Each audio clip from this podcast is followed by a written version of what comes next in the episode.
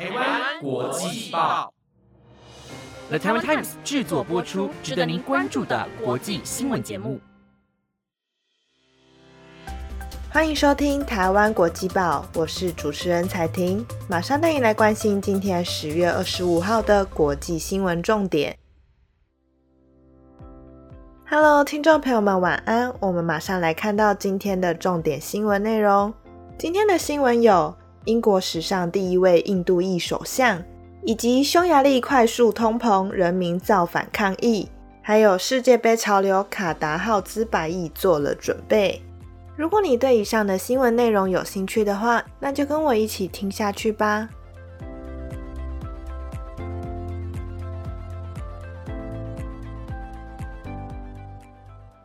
首先，今天的第一则新闻带你来关心英国的政治。前英国首相特拉斯因为在任职期间，为了提振英国的经济，提出了大规模的减税计划。但这项举动不但没有让英国的经济好转，反倒让英国深陷了高通膨的危机。由于扛不住压力，在上任四十五天后，只好闪电请辞。而新财政首长的位置将由四十二岁的苏纳克取代。苏纳克毕业于牛津大学与美国史丹佛大学，曾经就职于多家银行，是非常优秀的财经顾问。而他也曾在2015年时当选保守党的国会议员。苏纳克的父母是来自东非肯亚和坦桑尼亚的印度裔移民，因此这次他的上任也打破了英国两项历史记录。第一项记录是他成为英国第一位有色人种的首相。而第二项记录是成为第一位最年轻的印度教首相。这次上任的苏纳克也表示将以团结为首要目标，希望将四分五裂的保守党再次团结，借此稳定民心。他也将提出一系列的政策，希望将英国的经济危机逐渐回归正轨。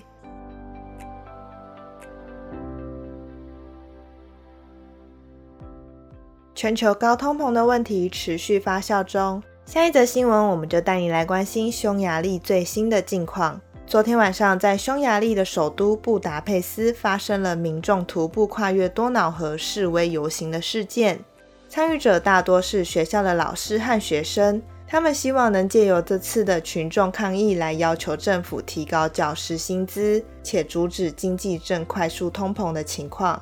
在这次的示威中，有参与者透露，政府给予教师的薪资微薄。匈牙利在今年九月通膨率也急速上升了至百分之二十，且仍然正在快速攀升中。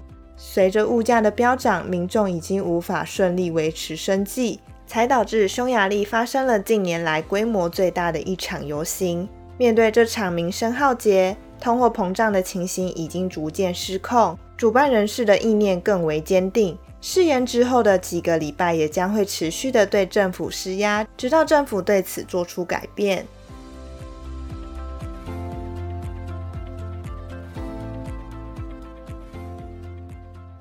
下一则新闻带你来关心东非国家坦桑尼亚的最高峰吉利马扎罗山，昨天晚上发生火灾已经超过二十四小时后。国家公园当局官员表示，火势已经控制下来了，并认为这次的事件是人为活动所造成的。自然资源和观光部长查纳发布声明表示，情况大致已被控制下来了。他们相信林火慢慢就会熄灭。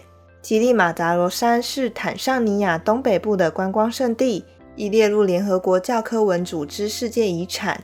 每年有数以万计的登山客前往征服那座被白雪覆盖的峰顶。所幸这场火灾并未造成人员伤亡。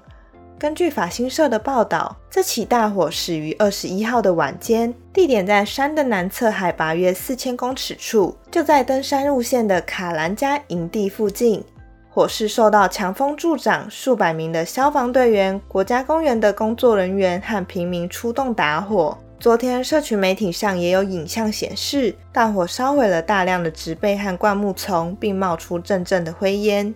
目前还不知道火灾的确切起因，但根据推测，可能是登山客或寻找野生蜂蜜的人不小心引发火势的。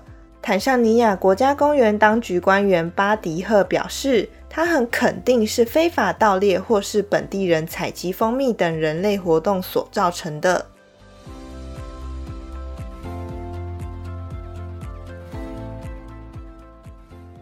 接下来的新闻带您看到，印尼有大批的孩童疑似服用有毒的感冒药水后出现急性肾衰竭的症状，而且灾情持续扩大中。印尼卫生部通报，截至二十四号止。儿童不明原因肾病病例已增加至两百四十五起，其中有三十八人已经出院了，不过却有一百四十一人因此丧命。有八成的病例发生在雅加达、西爪哇、雅琪、东爪哇、西苏门答腊、巴厘岛、万丹和北苏门答腊等八省。相关调查机构将原因归咎于印度新德里麦登制药所生产的四款感冒糖浆，当中使用了二甘醇和乙二醇作为产品溶剂。印尼卫生部表示，在要求全国下架感冒糖浆后，因急性肾病入院的新患者人数已大为减少。目前相关单位仍在调查和清除导致不明原因急性肾病的有毒药品。以确保民众不再受到伤害，同时也考虑对制药厂提出刑事诉讼。世卫组织检验发现，问题药品内含过量的有毒溶剂二甘醇和乙二醇，是常见的防冻剂和溶解树脂或染料的溶剂。这两种化学物质会伤害肝肾。冈比亚的民众对此也发起烛光守夜，抗议印度药厂犯下这样草菅人命的过错。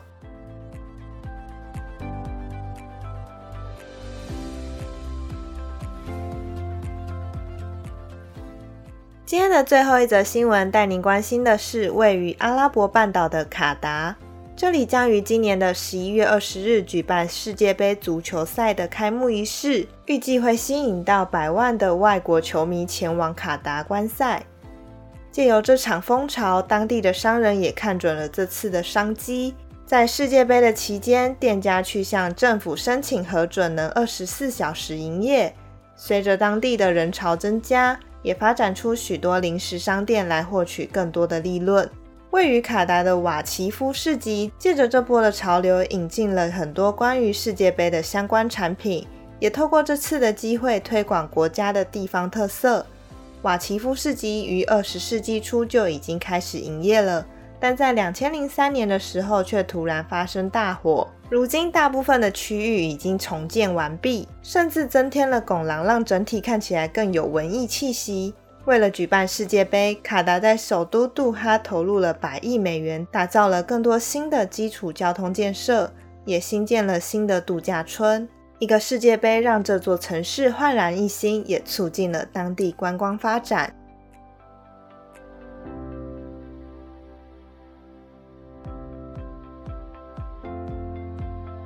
以上就是今天台湾国际报的五则新闻内容。